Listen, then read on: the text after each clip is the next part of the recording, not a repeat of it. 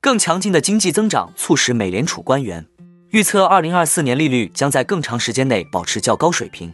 点阵图中位数显示，二零二四年将有两次降息，少于六月份预期的四次。另外，Alignable 的调查显示，高利率给小企业主带来的痛苦正在加剧，需要大幅降息才能令企业状况得到改善。美国经济的坚定看涨者已经动摇。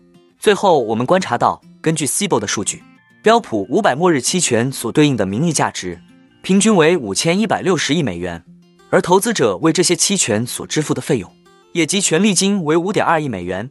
也就是说，大约每亿美元就可以撬动起一千美元的市值。末日期权引发了一些华尔街机构的担忧，认为可能会加剧更广泛的市场波动。哈喽，大家好，欢迎来到我的财经老师说。带您用宏观经济解读世界金融市场。如果您也有不动产买卖相关问题，以及股市投资经验的看法分享，都欢迎留言或私讯我们。另外，我会不定期在社群贴文分享近期不错的房产物件和值得注意的类股以及投资个股。如果您也喜欢这样的内容，欢迎订阅我的频道，并打开小铃铛，这样才不会错过最新的影片通知哦。那我们就开始今天的节目吧。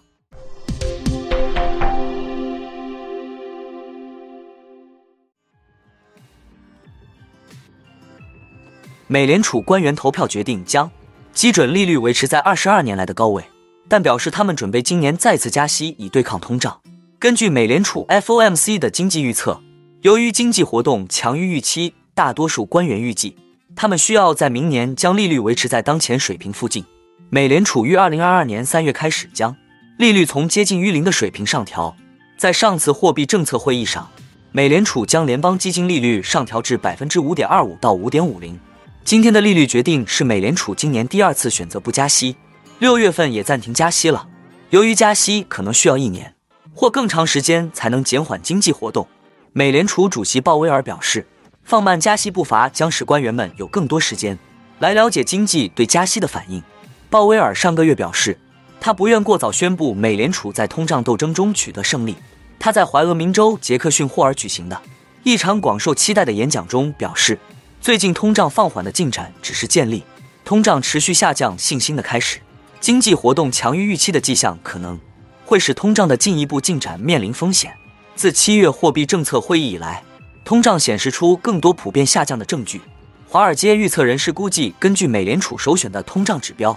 即所谓的核心通胀不包括波动性较大的食品和能源项目，在八月份连续第三个月温和上涨。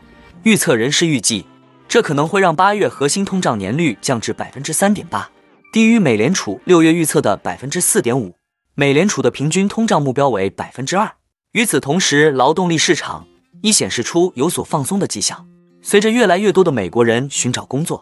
上个月失业率从七月份的百分之三点五上升至百分之三点八，辞职的工人比例在七月份有所下降，并正在恢复到疫情前的水平。辞职工人比例通常使员工去其他地方寻求更高工资时讨价还价能力的指标。他们担心结束加息后，会在未来几个月发现自己做的还不够。如果金融市场得出通胀和利率已经趋于平缓的结论，结果却发现相反的情况，那可能会造成特别大的破坏。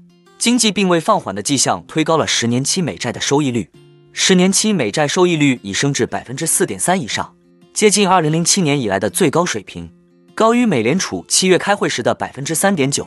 这些由市场决定的利率会影响一系列借贷成本，包括最近触及二十二年来新高的抵押贷款利率。实际上，加息已经完成了大部分工作，通过进一步减少对房屋和汽车等对利率敏感的购买需求。美联储加息的目的逐步得到实现。小企业网上社区平台 Alignable 开展的一项调查显示，在小企业业务改善之前，利率需要大幅下降。该公司于八月四日至九月十八日对七千三百九十六名随机抽取的小企业主展开了问卷调查，超过美国一半的小企业主都表示，过去十八个月的加息行动侵蚀了企业利润率，减少了收入。扭转了增长势头，超过三分之二的受访者表示需要至少降息三个百分点后，才能让企业活动再次反弹。造成业务下滑的原因之一是小企业管理局的浮动利率贷款该贷款根据美联储采取的加息措施而变化。美联储已将联邦基金利率目标区间上调逾五个百分点，至百分之五点二五到五点五的二十二年高点。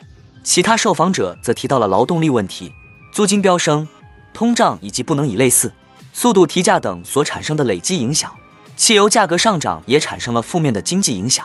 房地产行业和住房相关服务受借贷成本上升影响最大。小企业主表示，加息带来的痛苦正在加剧。约百分之五十三的受访者表示，他们的收入是疫情爆发前的一半或更少。据 Alignable 称，这比上个月报告的百分之五十高出三个百分点。不过，周易这位美股长期多头承认，今年夏天油价的快速上涨唤起了他对上世纪七十年代滞胀时代的回忆。他警告说，如果国际油价突破每桶一百美元，导致美国汽油价格稳步升至每加仑四美元以上，并且两者都在一段时间内保持在这些水平以上，则可能会引发对工资价格螺旋式上升的担忧和更高的通胀预期。由于存在高通胀卷土重来的风险，以及近期其他几项事态发展，包括联邦预算赤字扩大、美国汽车工人联合会罢工以及本月政府可能关闭，亚德尼现在认为。到二零二四年底，美国经济陷入衰退的几率为百分之二十五，高于他之前预测的百分之十五。几周前放弃经济衰退预测的美国银行也继续看好美国经济。美国银行首席财务官周三表示，由于消费者支出强劲，美国经济衰退的前景变得越来越暗淡。博斯威克表示，美国消费者仍在为商品和旅行消费，信用卡和借记卡支付有所增加。与此同时，消费者资产质量仍然非常强劲。他说，未来某个时候可能会出现经济衰退，但我们的经济学家现在确实放弃了这一预测。在人们对经济前景日益乐观之际，美国银行成为首家正式改变预测的大型华尔街银行。美联储的经济学家也不再预测经济衰退。伴随着去年交易所将指数期权的到期日扩大到每个交易日，美国末日期权风靡华尔街。成为当前期权市场上最受欢迎的交易。顾名思义，末日期权是在交易当天到期并失效的期权合约。这意味着期权的到期时间只剩下最多二十四个小时。投资者对这类期权进行快速的买入、卖出操作。由于到期时间极其有限，根据期权定价，这意味着这类期权的价格比到期日更长的期权更便宜。巨大的杠杆带来巨大的诱惑，令散户投资者蜂拥而至。投机是末日期权大行其道的重要原因。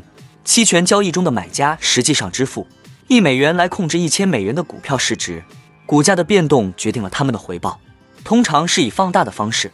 期权买家可能会损失所有投资，或是赚取非常可观的许多倍于本金的利润。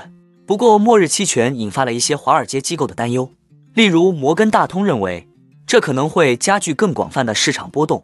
摩根大通首席市场策略师。联席主管 Marco k l a n o v i 曾警告称，末日期权交易正在呈爆炸式增长，并可能造成与2018年初同一级别的市场灾难。这个相对不透明的金融角落是一颗潜伏在市场中的定时炸弹。也有不少业内人士持相反意见，认为末日期权实际涉及的资本规模远低于名义价值，令其引发市场波动的可能性较低。美银认为，投资者目前的末日期权交易对市场的威胁较小。鉴于短期期权被用于 CTA 等多种不同的策略中，如果一种投资风格动摇，对更广泛股市的冲击是可控的。瑞银集团波动性策略团队也认为，期权构成不稳定的潜在威胁。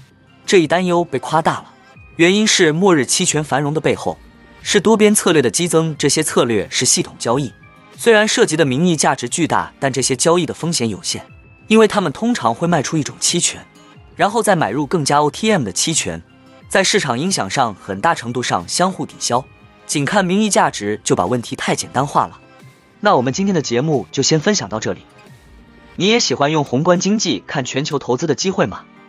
如果你也喜欢这样的内容，记得帮我点赞以及订阅分享。YouTube 的大数据就会再推荐类似的影片给你哦。那我们下一支影片见了，拜拜。